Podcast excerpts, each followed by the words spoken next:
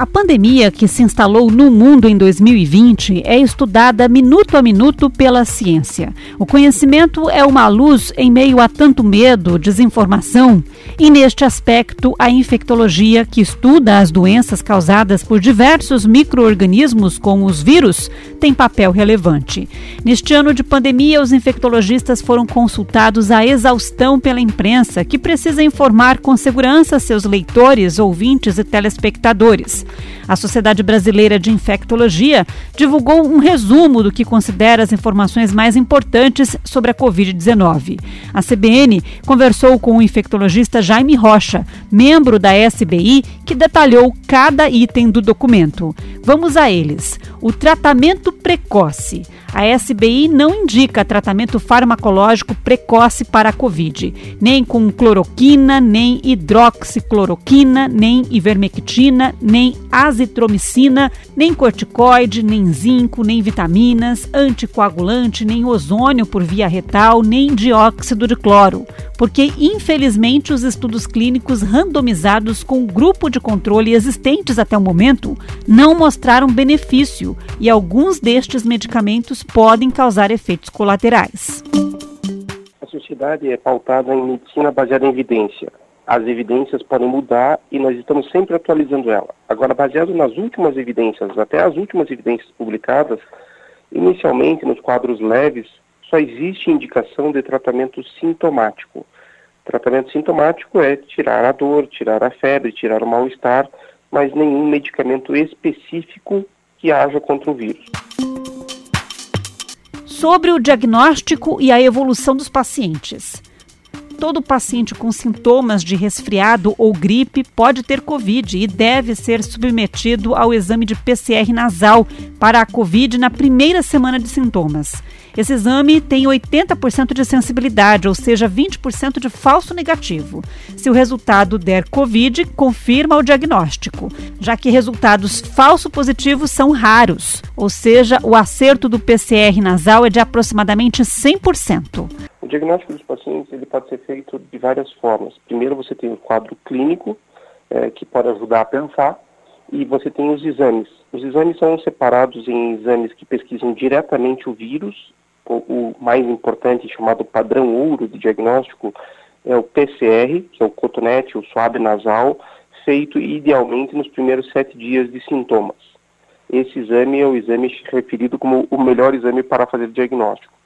Se esse exame não é feito e você já passou de duas semanas, você poderia lançar mão da sorologia, que é a pesquisa de anticorpos totais ou IgG contra a Covid e é assim que a gente faz diagnóstico confirmatório de Covid. É esse que a gente faz o diagnóstico para poder também orientar a, o isolamento desses pacientes e seguir com o acompanhamento e orientar o tratamento quando necessário. É, quais são os principais fatores de risco na evolução da Covid? É importante separar para as pessoas risco de pegar a doença e risco de complicar. O risco de pegar não tem nada a ver com idade ou comorbidades, outras doenças. Tem a ver com comportamento. E por isso que nós estamos vendo muitos jovens ficando doentes, porque o, o, comportamento deles não tem sido de isolamento, de adesão adequada a máscaras e higiene de mãos em grandes grupos. É claro que tem vários que são bem aderentes e propagam a ideia correta. Então isso tem a ver com o risco de pegar. Agora, depois que a pessoa pegou, existe mais chance de você complicar e fazer formas graves se você é uma pessoa com mais idade ou se você tem doenças cardiopulmonares, como hipertensão, diabetes, problemas pulmonares crônicos, problemas renais ou outras doenças que mexem com a sua imunidade. É importante também dizer que mais risco de complicar não é igual certeza de complicar. Nós temos várias pessoas com muita idade e comorbidade que saem bem. Assim como baixo risco de complicar não é certeza de ir bem. Nós temos vários jovens sem risco nenhum que complicam. Então, isso é uma matemática apontando risco, não é a certeza de acontecer. A ciência ainda está estudando o porquê disso, por que, que alguns jovens agravam e por que alguns idosos conseguem superar a doença, mesmo com comorbidades, às vezes? Sim, porque existem vários fatores, né? existem três fatores normalmente envolvidos numa resposta. Fatores ligados ao vírus. Então, o vírus pode ter pequenas diferenças de uma pessoa para outra Fatores ligados ao ambiente. Ambiente quer dizer se essa pessoa recebeu o tratamento adequado, não recebeu medicamentos que podem até atrapalhar a sua evolução, se ela recebeu o suporte adequado. E fatores ligados ao indivíduo. Então, fatores ligados ao indivíduo tem fatores genéticos, fatores ligados normalmente à situação de saúde dele, mas também a, a quadros que nós ainda estamos estudando sobre a importância de detectar a hipóxia silenciosa. Os pacientes que evoluem com pneumonia grave, que é quando a pneumonia causa hipóxia, necessitam internamento hospitalar. A maioria desses pacientes são os que têm mais de 60 anos e que têm doenças crônicas como diabetes, insuficiência cardíaca, enfisema pulmonar, imunodeprimidos e insuficiência renal crônica. É fundamental detectar o primeiro sinal de hipóxia. O paciente que fica doente e faz febre, começa a tossir e tem um quadro respiratório, ele pode ter o seu pulmão afetado e isso pode levar um pouquinho mais de tempo para dar sinais e aí o oxímetro pode dar uma pista para a gente mais precoce, mostrando que essa pessoa está oxigenando mal, então hipóxia é quando os tecidos são mal oxigenados e sem grandes sintomas. O paciente sintomático, então isso não é uma coisa para pessoas sem sintoma. O paciente sintomático, ele deve ser monitorado porque isso dá uma pista para a gente para pacientes que possam estar complicando e que precisem aí sim receber tratamentos é, orientados para a Covid, como o caso de corticoides.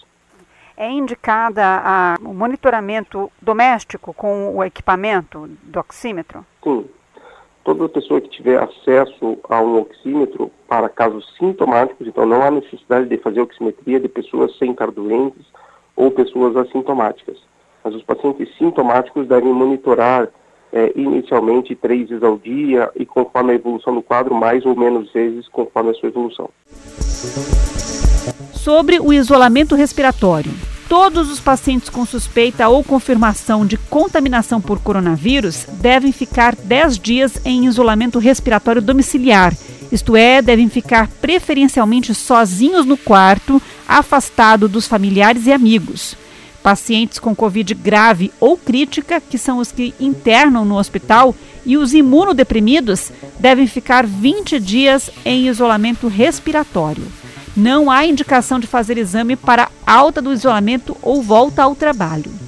A SBI segue as mesmas recomendações internacionais do CDC e da Organização Mundial de Saúde, que ajustou esse prazo agora para 10 dias para pacientes sintomáticos, desde que o paciente esteja melhor ou sem sintomas nas últimas 72 horas.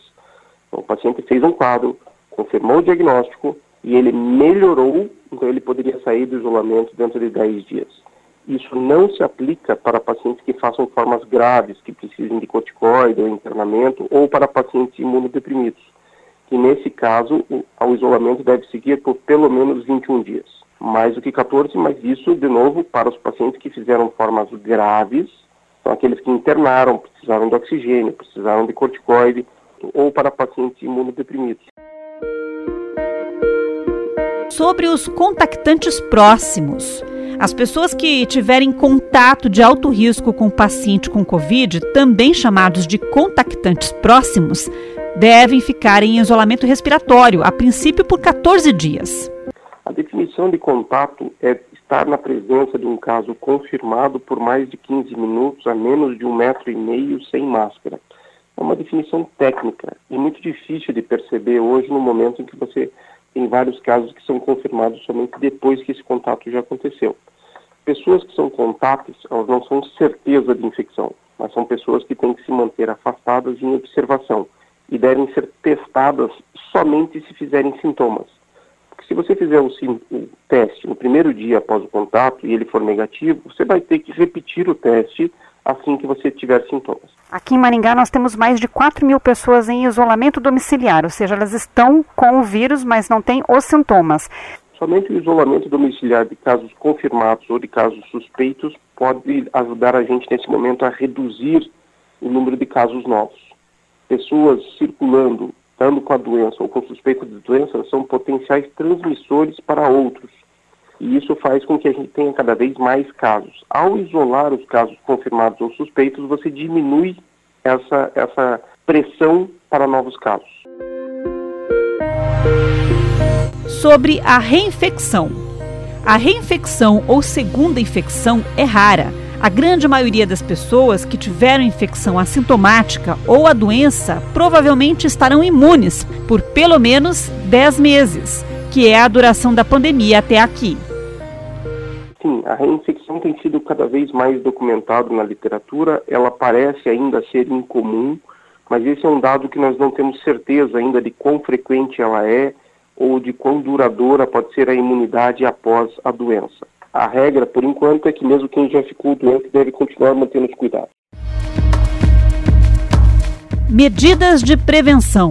E para encerrar as seis regras de ouro da prevenção, segundo a Sociedade Brasileira de Infectologia: uso de máscara, distanciamento físico de um metro e meio ou um metro e oitenta, higienização das mãos, não participar de aglomeração humana, manter ambientes arejados e entrar em isolamento assim que sentir sintomas de resfriado ou gripe.